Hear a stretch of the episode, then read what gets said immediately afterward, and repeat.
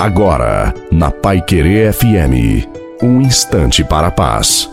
Boa noite a você, boa noite também a sua família. Coloque a água para ser abençoada no final.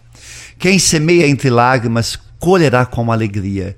É preciso aceitar a dor, pequena ou grande que seja, dar valor especialmente ao esforço, ao sacrifício exigido, é o nosso dever.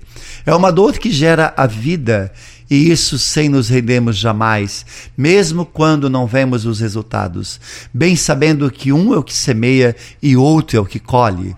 Louve pela dor enxergue sempre na sua vida o zelo de Jesus por você.